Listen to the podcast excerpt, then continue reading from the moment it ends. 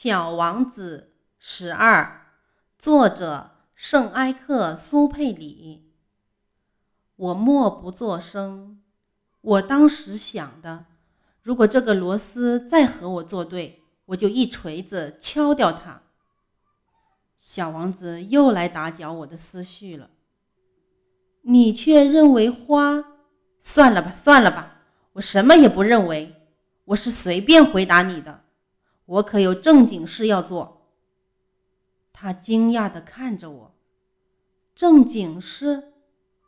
他瞅着我手拿锤子，手指沾满了油污，扶在一个在他看来丑不可言的肌腱上。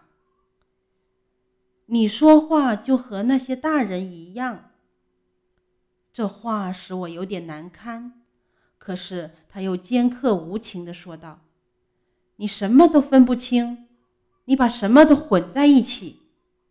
他着实非常恼火，摇动着脑袋，金黄色的头发随风颤动着。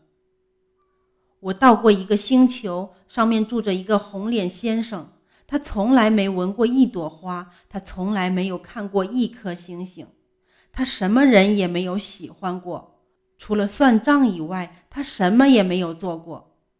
他整天同你一样，老是说我有正经事，我是个严肃的人，这使他傲气十足。他简直不像是个人，他是个蘑菇，是个什么？